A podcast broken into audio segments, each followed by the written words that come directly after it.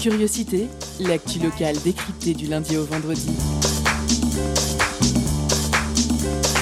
Pendant une heure, la rédaction de Prune écoute et questionne les acteurs du territoire. Curiosité, c'est sur Prune 92 FM de 18h à 19h. Et ça commence maintenant.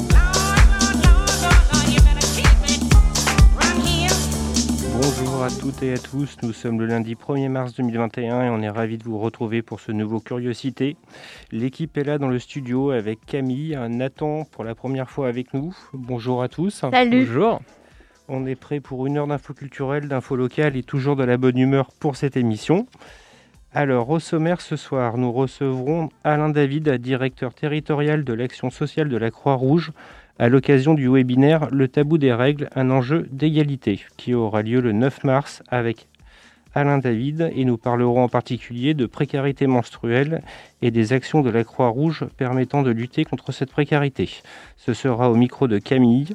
On retrouvera ensuite Léa pour sa chronique du lundi et cette semaine, elle nous propose un peu de poésie à sa façon. En deuxième partie d'émission, vous retrouverez Sidoine Adou pour le Zoom de la rédaction.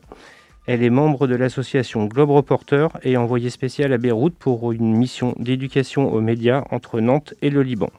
Et bien entendu, la pause cadeau à peu près au milieu avec ce soir un album à gagner. Vous avez le programme, c'est lundi, c'est permis et c'est parti. Questions sociales et politiques, environnement, vie associative. On en parle maintenant dans l'entretien de curiosité. On retrouve Alain David, directeur territorial de l'action sociale de la Croix-Rouge, au micro de Camille pour le grand entretien. Bonjour Alain. Oui, bonsoir à tout le monde. Bonsoir, je m'appelle Camille et je suis ravie de vous avoir au téléphone. Enchanté. Alors, euh, je vais répéter un peu ce que mon compatriote euh, Sam vient de dire, mais vous êtes donc directeur territorial de l'action sociale de la Croix-Rouge. Vous faites, euh, yes, vous faites donc partie et vous gérez une bande de, de héros qui, euh, qui vient en aide aux personnes en difficulté en France et à l'étranger. À peu près. Et euh, certains connaissent la Croix-Rouge pour ses interventions euh, de premier secours ou bien la distribution de colis alimentaires.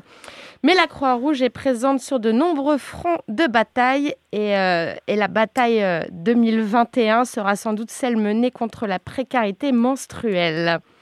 Alors, à l'occasion de la prochaine journée de la femme, le département de Loire-Atlantique organise une webconférence sur le tabou des règles et les enjeux d'égalité. Alors, Elle aura lieu le 9 mars de 18h à 19h30. Ce sera gratuit, en ligne et dans l'air du temps. Alors, Alain David, est-ce que vous pouvez euh, nous donner une définition de la précarité mens- menstruelle en quelques mots? Oui, bien sûr. Mais je vais revenir sur quelque chose que vous avez dit Oui. et que je réfute. Ce ne sont pas des héros, ce sont des simples gens qui sont euh, motivés par l'envie de d'aider les autres. Et on, on se vit pas comme des héros, mais vraiment comme des de simples bénévoles qui au quotidien faisons de notre mieux. D'accord, je simplement. Euh, oui, alors le- c'est important de, de faire un focus sur cette journée du, du 9 mars, mais euh, c'est tout un environnement. Alors, d'autres, ce que je voudrais dire aussi, c'est que heureusement, nous ne sommes pas tout seuls. Merci à vous d'abord de, de faire un, un éclairage sur ce problème, et puis aussi euh, au Conseil départemental qui a réuni plusieurs euh, associations, on est sept as- associations ensemble autour de la table, Mhm. pour essayer de trouver ensemble des solutions et puis mailler un petit peu le territoire. Si on a le temps, on verra que ce n'est pas que sur Nantes, c'est aussi vraiment tout le département du 44 qui est, qui est concerné. Alors, cette journée, c'est vraiment euh, une journée un petit peu particulière, puisque, euh, oui, c'est le 9 mars, Mhm. euh, on a des intervenants quand même qui sont euh, à, à- la pointe du, du, sujet. Alors c'est présidé bien sûr par Monsieur Grosvalet qui est président du conseil départemental, mais je vais quand même citer les, les intervenants parce que c'est quand même des gens. Oui, je, pense que c'est important. Madame Eusesmi qui est fondatrice et directrice générale de l'association Règles élémentaires. Euh, Élise Thébault qui a écrit, qui est une journaliste qui a écrit Ceci est mon sang, petite histoire des règles. Et Martin Winkler, qui est quelqu'un de un peu plus connu, un peu plus médiatique, je dirais, qui est écrivain et médecin. auteur de C'est mon corps, toutes les questions que les femmes se posent sur leur santé. Donc vous voyez, c'est quand même des, des intervenants de, de, de, qualité. Et je pense que oui, effectivement, je, j'invite vraiment tout le monde à écouter ce webinaire et il sera, il sera diffusé par la suite parce que je pense qu'il y a des choses très intéressantes de dites. Euh, et au niveau de la Croix-Rouge, on sera présent. C'est, c'est pas moi parce que bah, quelque part, je me sentais pas tout à fait légitime pour parler, pour en parler directement. Donc, j'ai demandé à une personne qui, qui me semble beaucoup plus concernée, qui est responsable des maraudes à la Croix-Rouge et qui est une jeune femme.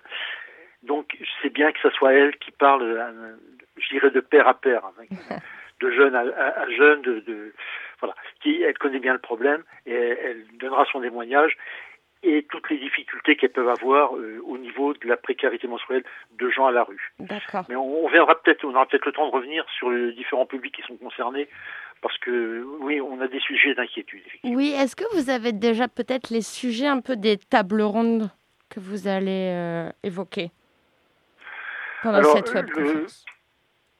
Oui, on, on, a, il y a déjà un programme qui a été établi. Euh, bah, c'est surtout le, en, en priorité, c'est tabou des règles dans l'histoire et dans le monde. D'accord. Quels sont les et, et alors je, je fais une petite parenthèse ce que je disais tout de suite. On sent que c'est encore un tabou parce que c'est vrai qu'autour de table des associations, je me suis rendu compte que j'étais le seul homme à parler.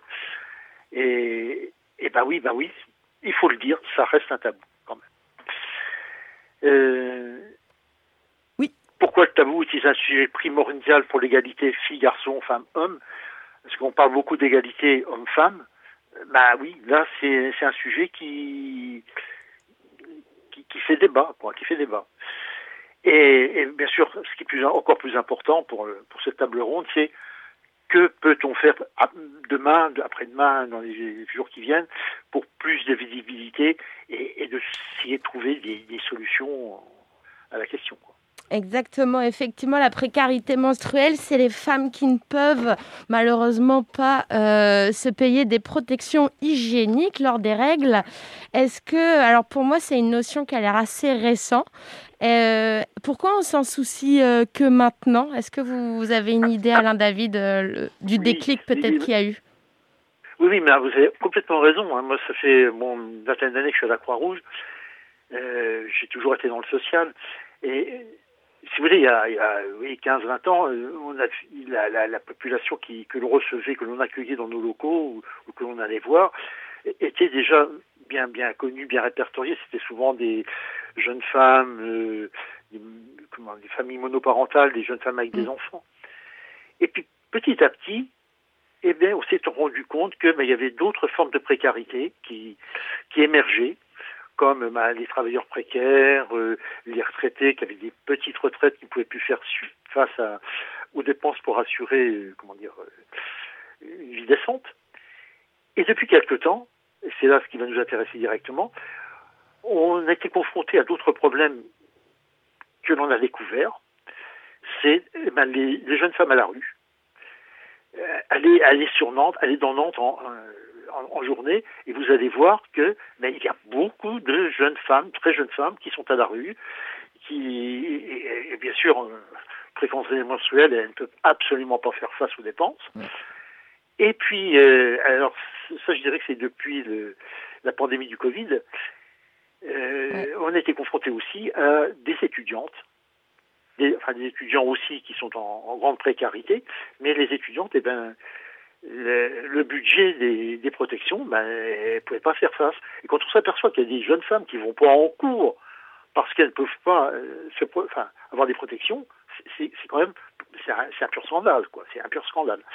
Donc euh, effectivement, euh, toutes les associations ont été confrontées à ça, et c'est bien que le conseil départemental en, en ait pris conscience aussi, a permis de nous réunir pour avoir un petit peu plus d'impact et et pouvoir y répondre. Effectivement. Euh, on collecte euh, l'alimentation avec les restos du cœur, euh, les fringues avec Emmaüs, les jouets avec les requérants du cœur à Nantes. Est-ce que grâce à votre impulsion, avec cette webconférence et puis effectivement les activités de la Croix-Rouge, il y a déjà des associations spécialisées dans la collecte de protection périodique? Je crois que vous avez parlé de l'association Règles élémentaires. Est-ce que vous pouvez nous en dire quelques mots? Euh, oui, mais ce que je voudrais venir, euh, quelque chose qui, qui, qui, qui est importante. Euh, entre les associations, là on est plusieurs autour de la table, euh, et de plus en plus on, on s'aperçoit qu'on a des actions comme ça interassociatives, et c'est très bien, parce que euh, eh ben, on, les uns et les autres, on a des motivations qui sont parfois différentes, mais la finalité est exactement la même, c'est aider des personnes qui frappent à notre porte. Point barre. Quel que soit notre euh, notre sentiment, nous, ben, on a euh, je, je vais parler pour nous parce que c'est ce que je connais quand même le mieux. C'est un accueil totalement inconditionnel. Euh, mais, mais, toutes les associations, et, et j'ai vraiment plaisir à les retrouver, parce qu'on on a vraiment la, la, même envie de voir des gens qui viennent avec un, un problème, et puis on va les aider à monter une marche, redevenir acteurs de, de, de leur propre vie et qui, qui, retrouvent un petit peu de dignité et qui retrouvent une vie, euh, disons, classique comme tout le monde. Euh, oui, j'ai un petit peu digressé, mais je, je crois que c'est important de le dire. De dire franchement, on travaille tous, tous dans le même sens, et, et c'est très bien comme ça. Là, ouais. Après, euh, au niveau du, que ce soit les vêtements, des distributions alimentaires, les jouets, tout ça, on, on, fait tous à peu près, à peu près les mêmes choses. Euh, après, bon, il y a certaines particularités, bien sûr, mais le, fait de pouvoir, euh, pour un problème précis, travailler en synergie, tous ensemble, ça apporte quand même des solutions. Alors, exemple pour, ça, euh, avec le conseil départemental, on a une période qui va s'étendre quand même du 6 au 9 avril. Hein, ça va être quand même sur une période importante pour en parler, pour euh, communiquer. Je n'aime pas trop le mot, mais il est à la mode. Il faut communiquer là-dessus.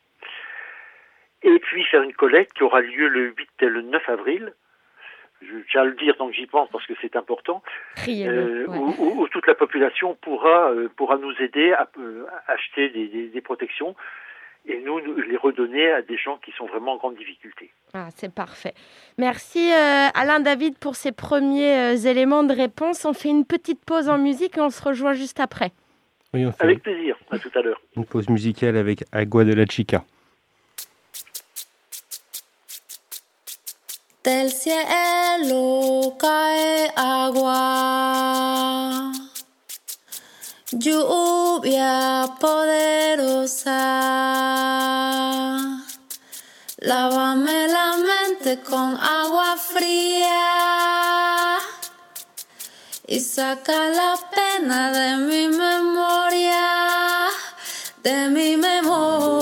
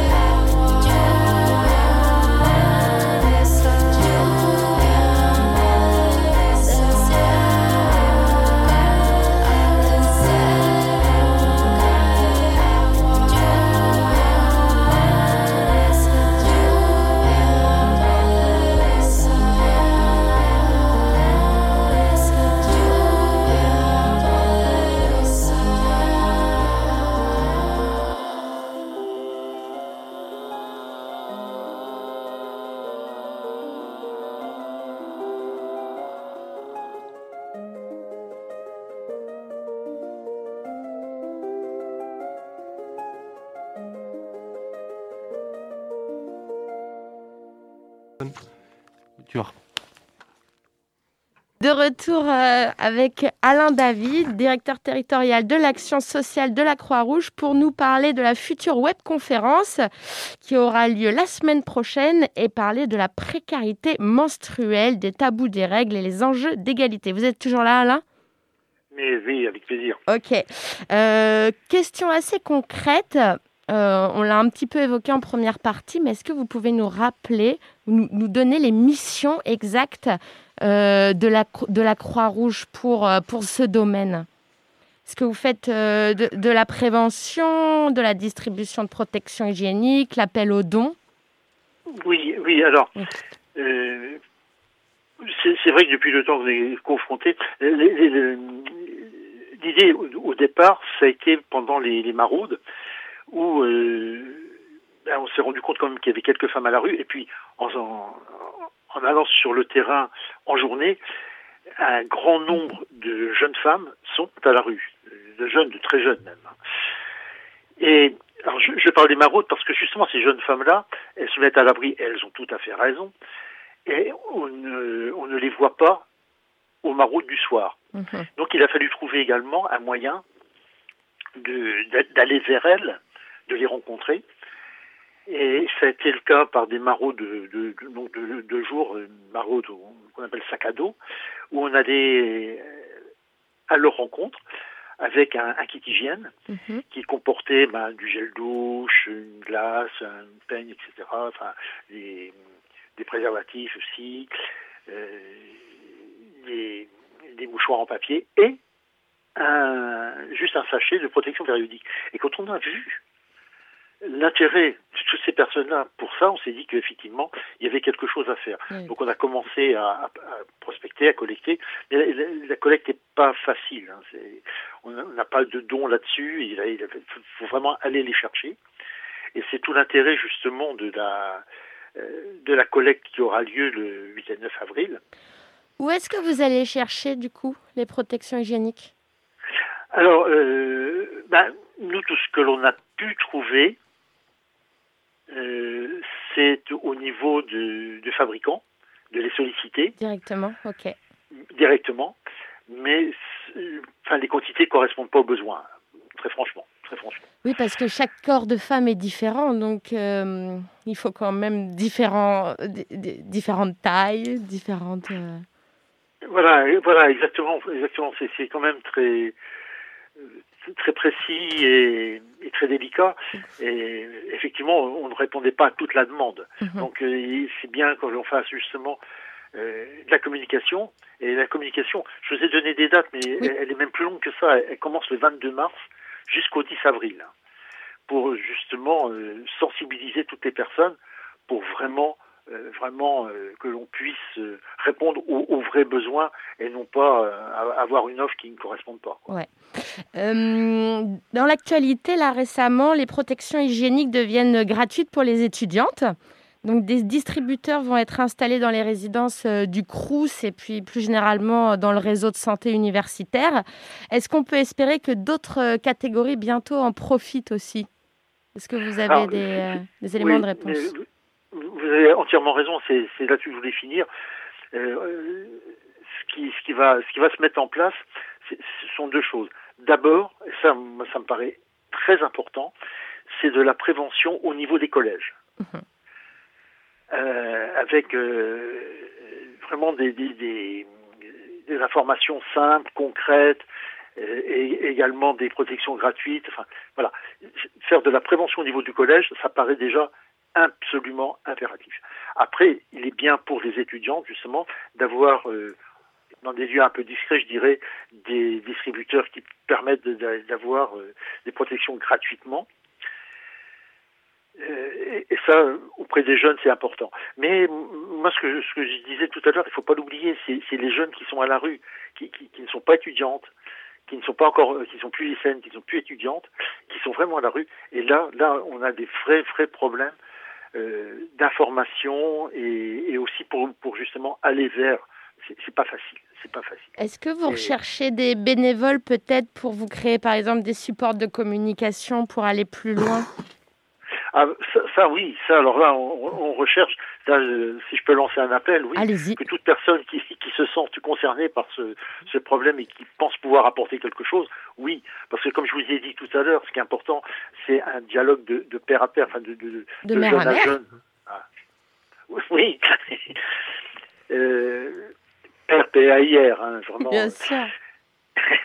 Euh, oui, de, de- de- de gens qui sont concernés à des gens euh, qui sont concernés par le même problème. Mhm. C'est important. Et, oui, et, dans un autre domaine, euh, je, je viens de créer un petit groupe de travail, mais qui n'a rien à voir, hein, mais avec des jeunes en service civique. Et alors moi, je suis enchanté de travailler avec des gens comme ça, avec des jeunes comme ça qui ont 25 ans. Et c'est, dynamique, ça, ça apporte des idées nouvelles, ça, ça fait bouger les, les lignes. Vous savez, la Croix-Rouge, c'est une vieille dame qui a 150 plus de 150 ans maintenant. Ben, des fois, faut faire attention, hein, faut pas trop secouer. Mais là, mais si, ça nous secoue et c'est bien, c'est bien, parce qu'ils apportent des, des, ah oui, oui, oui, elles, elles apportent vraiment du, du dynamisme dont on a besoin et un, un dialogue qui correspond aux gens à qui elles s'adressent. Donc c'est vraiment important. Et vous le dites, la Croix-Rouge, c'est une vieille dame, mais c'est une dame aussi internationale. La Croix-Rouge Ah. euh, se situe sur plusieurs pays euh, euh, en Europe et, et plus loin encore. Est-ce que, est-ce que vous savez un peu où se situe la France par rapport à ces autres pays en termes de précarité menstruelle? Par exemple, je pense à l'Écosse qui a récemment ouvert, euh, acté euh, légis- législativement parlant, euh, le droit gratuit et universel aux protections. Ouais, ben bravo, vous êtes vraiment très bien renseigné. C'est c'est tout à fait. Et euh, alors il n'y a pas il a pas de jugement parce qu'il y a des choses Mhm. qui se mettent en, en place et, et, et tant mieux. Mais c'est vrai que peut-être que dans notre pays on a un petit peu de retard sur ce- dans ce domaine. Euh, on peut s'inspirer de, de- des pays nordiques qui effectivement euh, mettent en- ont déjà mis en place pas mal de- d'actions euh, dans ce sens. Et par exemple la gratuité des, de- de protection périodique euh, dans des dans, des facs, ça existe dans d'autres pays déjà, enfin, Ouais. et depuis quelque temps déjà. hein. Euh, quand vous dites qu'on est présent un, un peu partout dans le monde, oui, euh, il doit y avoir 123 pays, je crois, dans le monde, on est pré- présent dans 120. C'est- on est vraiment par- présent partout. Euh, et, et on se rend compte qu'effectivement, ben oui, on peut s'inspirer d'autres pays. C'est vrai. Eh ben, c'est ce qu'on va faire. En espérant. Donc, en espérant qu'il y ait bientôt euh, plus de règles aux règles. Euh, merci beaucoup, Alain David, pour cette interview. Euh, Je vous en prie. Au revoir. Merci, merci à vous d'avoir mis le focus là-dessus. Merci beaucoup. Merci Alain David, merci Camille. On retrouve Léa pour sa chronique. Léa qui est d'humeur baudelairienne ce soir. Étonnante, perspicace, amusante, actuelle. Les chroniques de curiosité.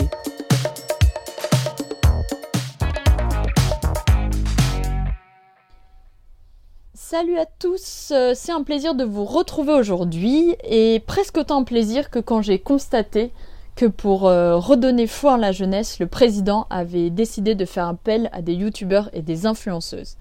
Puisque j'étais un peu décontenancée, j'ai décidé de me relancer dans mes classiques et je suis retombée sur un très beau poème de Rimbaud qui s'appelle Roman, qui est un magnifique poème sur ce qu'est vraiment la jeunesse, loin d'Instagram et de YouTube, sur la candeur et la fougue qui nous caractérisent si bien. Portrait donc bien loin de ce qu'on vit pourtant aujourd'hui, mais qui m'a donné envie de le réinterpréter un peu. Allons-y. Ce n'est quand même pas sérieux quand on a 17 ans, quand c'est les cours qui nous sèchent et qu'ils nous laissent seuls, les rétines grillées par l'écran d'ordinateur, face à l'incertitude à un prof muet, incapable de réagir face à ses caméras cachées. Cancre de rien du tout, impossible copieur, fatal sécheur de tout, silencieux bavardage, références incomprises, carrière sans racines, passion sans ralliement. On est quand même fou quand on a 17 ans de ne pas dévorer les pop-corn et les corps, les vies dans une salle sombre, ivre de toutes nos envies, de ne pas s'émouvoir, de ne pas s'écrouler devant une scène de Kafka bien représentée. C'est dingue la vie sans artiste, c'est grave triste, d'être privé de scènes qui nous font tant vibrer, tant danser, mais aussi qui nous font tant penser.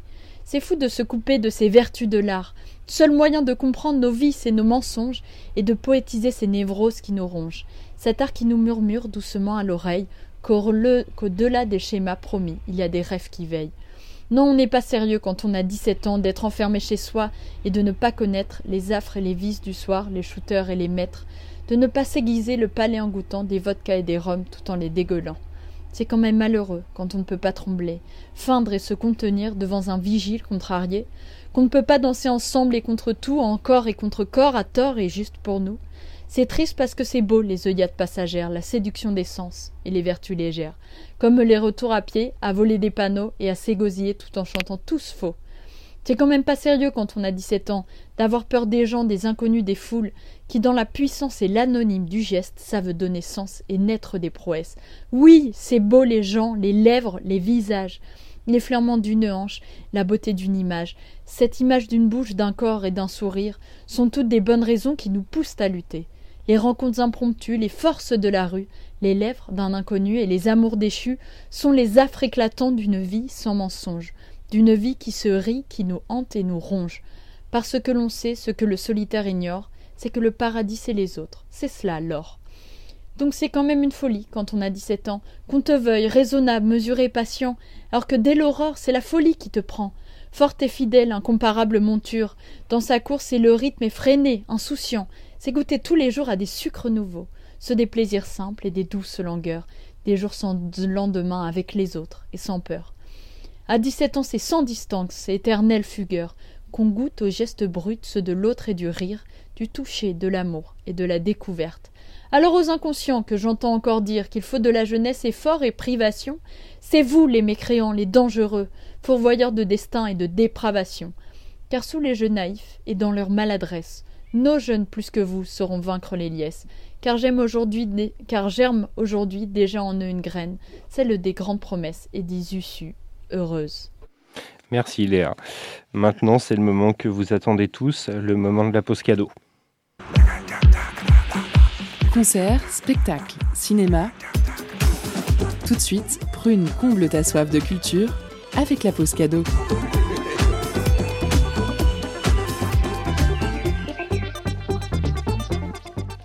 Ce soir, Prune vous fait gagner l'album Seconde Science de Jaromil Sabor, sorti en 2018 chez les Parisiens de All Banana Records.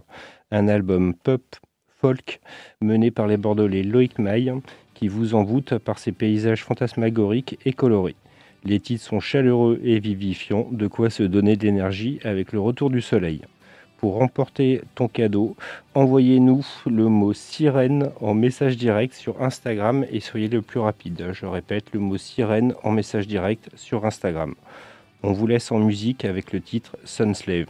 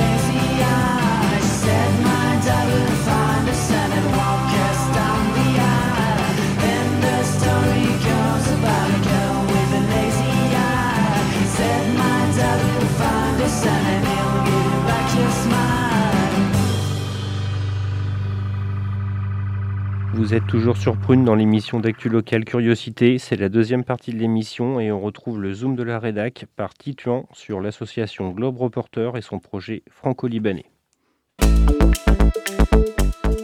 Focus sur une initiative, un événement, un engagement. C'est le Zoom de la rédaction.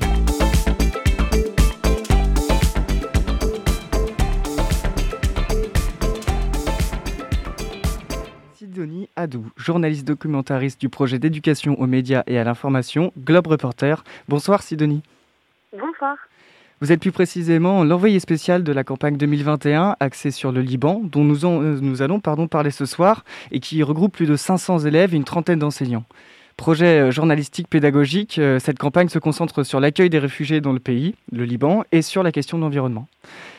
Mais avant euh, d'en dire davantage sur cette campagne, Sidonie Adou, est-ce que euh, vous pourriez nous parler de la mission principale de, Globe Reporter, ce média pédagogique dont vous faites partie? Oui, bien sûr. Euh, alors, Globe Reporter, c'est un projet d'éducation aux médias qui a été créé il y a une dizaine d'années maintenant par un journaliste, Alain de Valpo, qui était envoyé spécial de Radio France et enfin correspondant, et un ami à lui qui est qui est qui est prof d'histoire. Donc euh, l'envie a été de au départ de ben, de mélanger en fait euh, le journalisme et euh, enfin de permettre en tout cas aux élèves de découvrir le métier de journaliste, d'envoyé spécial et de correspondant à l'étranger. Voilà. Et depuis, euh, eh bien, Globe Reporter, c'est euh, chaque année une ou deux campagnes à l'étranger, euh, comme moi, comme celle à laquelle j'ai participé, où le journaliste part, donc un journaliste professionnel, part réaliser des reportages qui ont été euh, commandés par des élèves. Voilà. Et on a également un d'autres, on a Globe Reporter Environnement où on travaille dans les Hauts-de-France sur la thématique euh, plus spécifique de l'environnement. L'idée étant de faire découvrir les coulisses de l'info pour permettre aux élèves de mieux la comprendre et euh, de pouvoir mieux la décrypter également. D'accord. Donc euh, la campagne en cours- se focalise donc sur le Liban. Elle rassemble 19 établissements des pays de la Loire, allant du primaire au lycée. Elle a commencé depuis fin 2020, il me semble, pour s'achever début avril 2021. Donc tout d'abord, pourquoi avoir choisi euh, cette année de faire une campagne euh, au Liban et pas sur la Turquie ou d'autres pays qui font également face à des afflux migratoires pour juste prendre ce- cette thématique? Bien sûr. Euh, ben, alors, il y a évidemment, euh, enfin, on aurait pu traiter de la question migratoire et de l'environnement dans, dans tous les pays du monde, j'ai envie de dire. Euh, c'est un- c'est parce qu'on a été euh, en fait euh, appelé pour cette mission par une autre association qui qui est Pays de la Loire Coopération Internationale et qui dans le cadre d'un projet à eux avec le Liban euh, avait envie de proposer un projet d'éducation aux médias et euh, ils ont entendu parler de Globe Reporter, ils ont trouvé ça intéressant et ils nous ont demandé si on voulait bien euh, du coup assurer la campagne au Liban. En sachant qu'il y avait déjà eu une campagne, euh, Alain de Valpo était déjà allé euh, dans le cadre de Globe Reporter au Liban en 2015. Donc nous on était ravis de pouvoir y retourner et d'avoir du coup un suivi aussi de des reportages qui avaient été faits il y a cinq ans. Mm, Surtout que le Liban, c'est un, un pays qui en ce moment traverse de profondes crises sociales, économiques, euh, politiques également. Donc c'est vrai qu'il y a beaucoup de choses à dire. Alors comment comment s'est rythmée euh, cette campagne? Euh, Quel était le calendrier des, des élèves qui leur ont permis d'aboutir à leur projet? Alors, on- les inscriptions se sont faites au mois de octobre. Euh, et puis ensuite, on a eu plusieurs webinaires qui nous ont permis de nous rencontrer avec les enseignants en amont, de bien expliquer euh, le développement du projet et de préparer ce que nous on appelle dans à Globe Reporter les, les rencontres euh, euh, découvertes. C'est-à-dire qu'on va en classe, donc je suis venue pendant une semaine euh, dans la région Pays de la Loire. Moi, j'habite euh, à Lille avec euh, Manon Aubel, qui est la secrétaire de rédaction euh, sur la campagne, qui travaille avec moi. On est un duo en fait, et euh, on a euh, comme ça sillonné les différentes classes. euh, euh, de la région pour rencontrer les élèves, répondre à leurs questions, parler un peu de notre métier et puis commencer euh, à voilà à parler un peu des sujets qui les intéressent et des sujets qu'ils allaient nous commander. Donc ça c'était en novembre, mi-novembre. Et puis ensuite, jusqu'aux vacances de Noël, ils ont pu travailler avec leurs enseignants. On était en contact avec eux s'ils avaient des questions. Et ils ont préparé des interviews. Voilà, ils ont trouvé un sujet, ils ont trouvé un angle et ils ont préparé les questions. Et ensuite, moi, je suis allée euh, au mois de janvier euh, pendant un mois, du coup, euh, à Beyrouth, au Liban, euh, avec pour mission de réaliser les interviews commandées par les élèves. Donc moi, je ne suis qu'un porte-micro. Je pose les questions euh, qui ont été préparées par les élèves. D'accord, donc j'allais vous demander votre rôle, mais il y, a- il y a aussi Manon Aubel, si j'ai compris, dans, dans- à travers la campagne. Comment se compose l'équipe qui travaille avec vous et qui coordonne pardon, ces, ces 500 élèves en France? Oui, alors on est, euh, on est une, une petite équipe parce que donc il y a, on a deux coordinateurs euh, et puis euh, ensuite il y a Manon, moi et Hélène, on est trois journalistes euh, professionnels. On- moi je suis partie euh, donc euh, à Beyrouth, mais c'est vraiment un travail d'équipe parce que moi une fois que j'ai réalisé mes reportages, j'envoie la matière brute à Manon qui euh, depuis Nantes euh, dérush, euh, met en ligne euh, la matière qu'on qu'on nettoie quand même un petit peu, on leur envoie pas la matière euh, totalement brute, euh, qu'on met sous forme de, de pastilles sur le site internet pour que ce soit plus accessible pour, pour les élèves, avec les photos, les légendes, un petit texte de contexte où j'explique un peu les coulisses. Et puis, euh, et puis euh, ensuite, on a une troisième journaliste qui travaille avec nous, Hélène Bielac, également à Nantes, qui s'occupe des classes. En fait, on a eu beaucoup d'inscrits cette année. Ça a été, une- ça a été un, un succès, on peut dire. On a eu tellement d'inscrits qu'on pouvait pas, enfin, je pouvais pas moi réaliser les reportages de 19 classes en tout. C'était pas possible. Donc il y a 11 classes qui ont qui ont pu passer commande directement et il y a d'autres classes qui euh, ont eu la chance d'avoir Hélène en classe pour une rencontre découverte et qui ensuite travaillent à partir de la matière première que que j'ai mis en enfin qu'on a mis en ligne. euh, mais ils n'ont pas directement posé des questions. Avec Hélène, ils, ils travaillent également, ils font des interviews, ils interrogent des gens sur place et euh, je crois que tout le monde finalement il trouve son compte. Et dans quelles conditions se, se déroulent les temps de rédaction avec les enfants? Comment est-ce que vous faites pour les, faire parvenir à adopter une écriture euh, journalistique et donc euh, attractive? Alors, ben, nous, on n'a pas vraiment d'obligation de résultat. Le but premier, en fait, c'est déjà, on ne veut pas former des journalistes. euh, Enfin, c'est pas ce qu'on veut. Nous, on veut vraiment leur faire découvrir euh, les coulisses, leur susciter un intérêt, leur faire apprendre des choses, leur faire découvrir aussi, parce que quand on est journaliste, euh, ce qui est excitant, en fait, c'est qu'on est tout le temps en train de rencontrer des gens, d'apprendre des choses, de travailler des sujets. Donc, c'est avant tout ça, de découvrir un pays, le Liban, par exemple. Euh, après, l'écriture journalistique, on ne cherche pas forcément à, à en faire. Euh, non, enfin, c'est pas une obligation d'écrire comme un journaliste. Euh, après ça, c'est plus le travail des enseignants, parce que avec le reporter, nous, on, on distingue vraiment les deux. Chacun est dans son rôle. Moi, je suis journaliste, je suis pas euh, pédagogue à la base, donc évidemment qu'on adopte une, une posture un peu pédagogique. euh, J'adapte ma façon de travailler, mais en soi, euh, sur le terrain, moi, je travaille, je suis journaliste et, euh, et, et je fais mon métier. Et ensuite, en classe, c'est les enseignants qui s'occupent euh, plutôt de la partie euh, rédaction où euh, il y en a qui font des émissions de radio, il y en a qui font voilà, qui font d'autres choses. En sachant que nous, on, on les invite vraiment à être le plus créatif possible et on n'est pas obligé d'être dans du journalisme classique. Euh, Moi, j'ai déjà travaillé avec des classes qui avaient euh, écrit des poèmes par euh, voilà en fonction de la matière brute, donc c'est pas du tout une écriture journalistique, mais c'était aussi hyper chouette en fait justement de pouvoir développer des nouvelles écritures. D'accord. Et alors pourquoi avoir choisi des élèves des pays de la Loire pour couvrir cette campagne? Et bien toujours pareil, c'est comme pour le Liban. Euh, c'est parce que la mission euh, donc Club Reporter au Liban a été initiée par euh, Pays de la Loire Coopération Internationale, l'organisation euh, voilà, avec qui on travaille et qui chapeaute vraiment le projet euh, depuis le depuis le départ. Quoi. Alors, on, on connaît le, le contexte sanitaire euh, un peu compliqué, notamment au Liban, qui a eu un confinement au début du mois de janvier, il me semble. Euh, comment, comment vous avez réussi à organiser euh, cette campagne aussi bien en France que euh, vous, euh, en tant qu'envoyé spécial?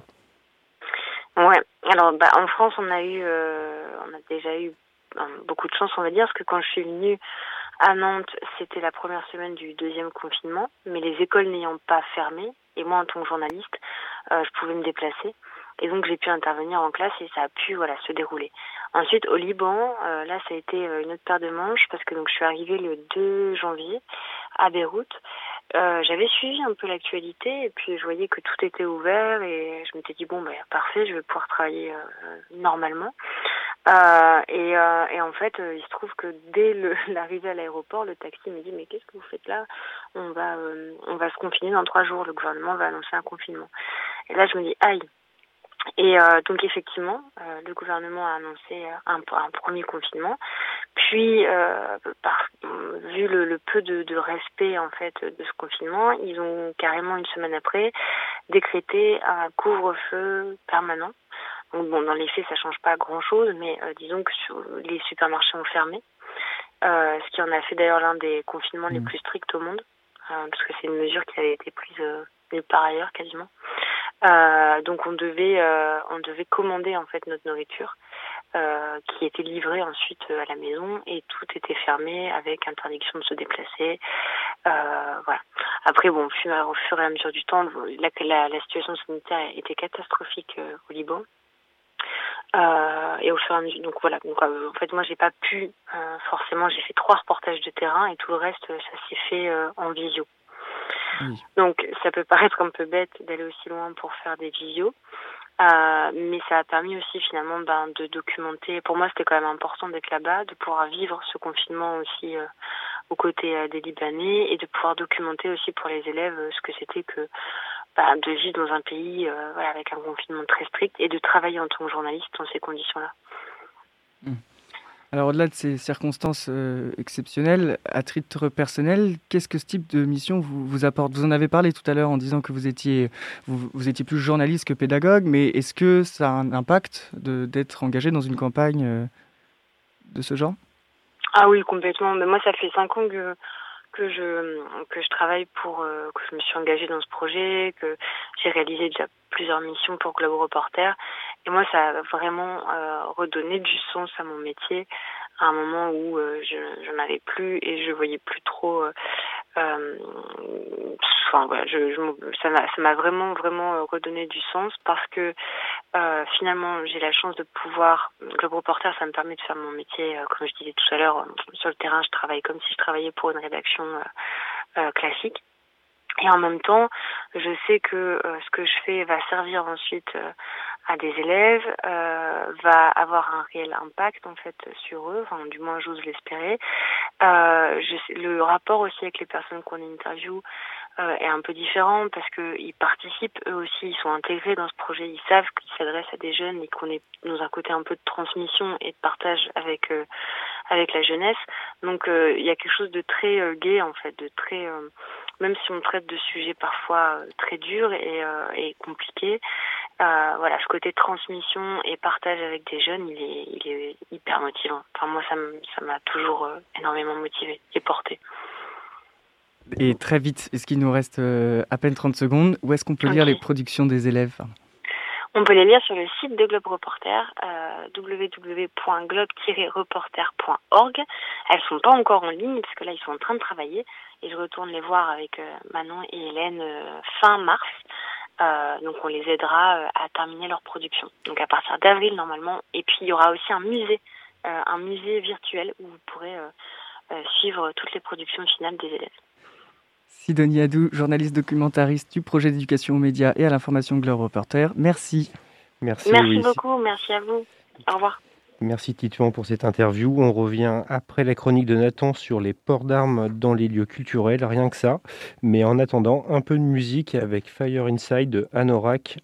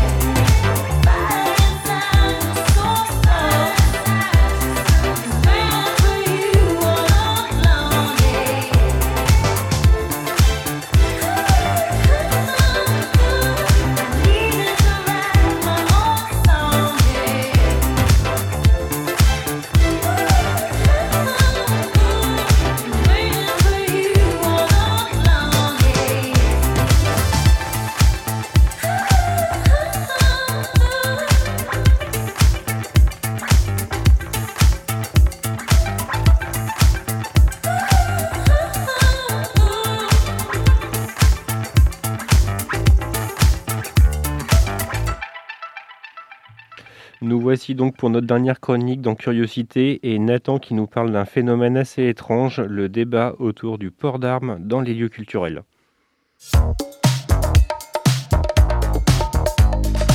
Étonnante, perspicace, amusante, actuelle, les chroniques de curiosité.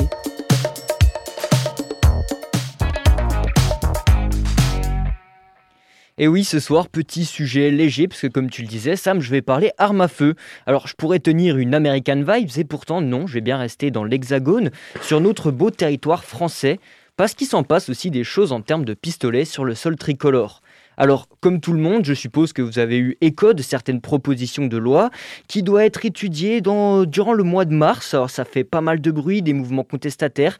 Et oui, c'est la loi sécurité globale, connue notamment pour son article 24, qui, en gros, interdit d'enregistrer et de diffuser des images des forces de l'ordre si ceux-ci peuvent être identifiés. Mais dans cette proposition de loi, il y a un autre article qui pose problème. Alors il est plus discret, on en a moins entendu parler, et pourtant il fait également débat. C'est l'article 25, voilà, celui juste après le 24, comme ça on regroupe les problèmes, c'est plus solide, c'est plus sympa. Bah Alors, qu'est-ce qui nous dit cet article? Comme dans, Comment dans cette idée de, de sécurité globale, nous, pauvres citoyens sans défense, allons-nous être protégés? Eh bien, selon cet article, le 25 donc, notre sécurité serait renforcée en autorisant les forces de l'ordre civil à porter leurs armes absolument partout. Alors, pour être plus précis, je vais citer l'article. Le fait qu'un fonctionnaire de la police nationale ou un militaire de la gendarmerie nationale porte son arme hors service dans des conditions définies par arrêté du ministre de l'Intérieur ne peut lui être opposé lors de l'accès à un établissement recevant du public. Bon, déjà, il faut savoir que depuis 2016, eh ben, les forces de l'ordre en civil ont le droit de porter leur arme hors service. Mais les établissements recevant du public, c'est-à-dire les salles de spectacle, de concert, les lieux de formation, tout ça, ont le droit de s'y opposer et de ne pas laisser une personne rentrer avec une arme. Et vous l'avez compris, avec l'article 25 de cette loi, eh bien, ces établissements ne pourront plus refuser ces entrées. Alors, plusieurs acteurs concernés par cela se sont unis pour écrire un petit communiqué d'opposition qui invite également tous les établissements recevant du public à rejoindre la démarche pour obtenir la suppression de cet article. Et je vous vois, vous, petits sceptiques qui ne percevez aucun problème avec cette histoire, bah, ouais, après tout, s'il y a un policier ou un gendarme armé, bah, il pourra réagir en cas de danger et d'attaque terroriste ou autre. Ouais, certes, mais c'est pas si simple et cela amène plus de problèmes que de solutions. Des problèmes qui sont mis en avant dans le fameux communiqué. Déjà, il est bien précisé qu'on parle là de lieux d'échange, de fêtes, de de représentation artistique et donc de lieux pacifiques où il n'y a pas la place pour les armes. Ensuite, la banalisation de la présence d'armes dans ce genre de lieu pose d'autres questions. Imaginez que l'arme soit mise à découvert alors qu'elle est portée par un civil, les réactions peuvent être nombreuses et surtout dangereuses. Et oui, que ce soit le fou qui ait bu un verre de trop ou le héros qui pense sauver le reste du monde, introduire une arme dans un contexte comme celui-ci, c'est pas vraiment une bonne idée. En plus de ça, le communiqué précise que les équipes de sécurité privées qui sont engagées ne sont pas en capacité de vérifier la validité d'une carte de police, une carte de police qui peut être falsifiée, et là c'est encore plus simple pour faire entrer une arme illégalement. Pour finir, petit argument bonus avancé dans le communiqué, un policier ou un gendarme en civil est un citoyen comme un autre et les citoyens sont censés être libres et égaux en droit. Cette différence de traitement serait donc une atteinte aux valeurs de notre chère République, liberté, égalité, fraternité, enfin là surtout liberté, égalité tant qu'on est policier. Curiosité, c'est déjà terminé. Pour aujourd'hui, ça continue tous les jours de la semaine. On espère que vous avez passé un bon moment avec nous. On se retrouve lundi prochain avec la même équipe ou presque. D'ici là, prenez soin de vous et très belle semaine à vous.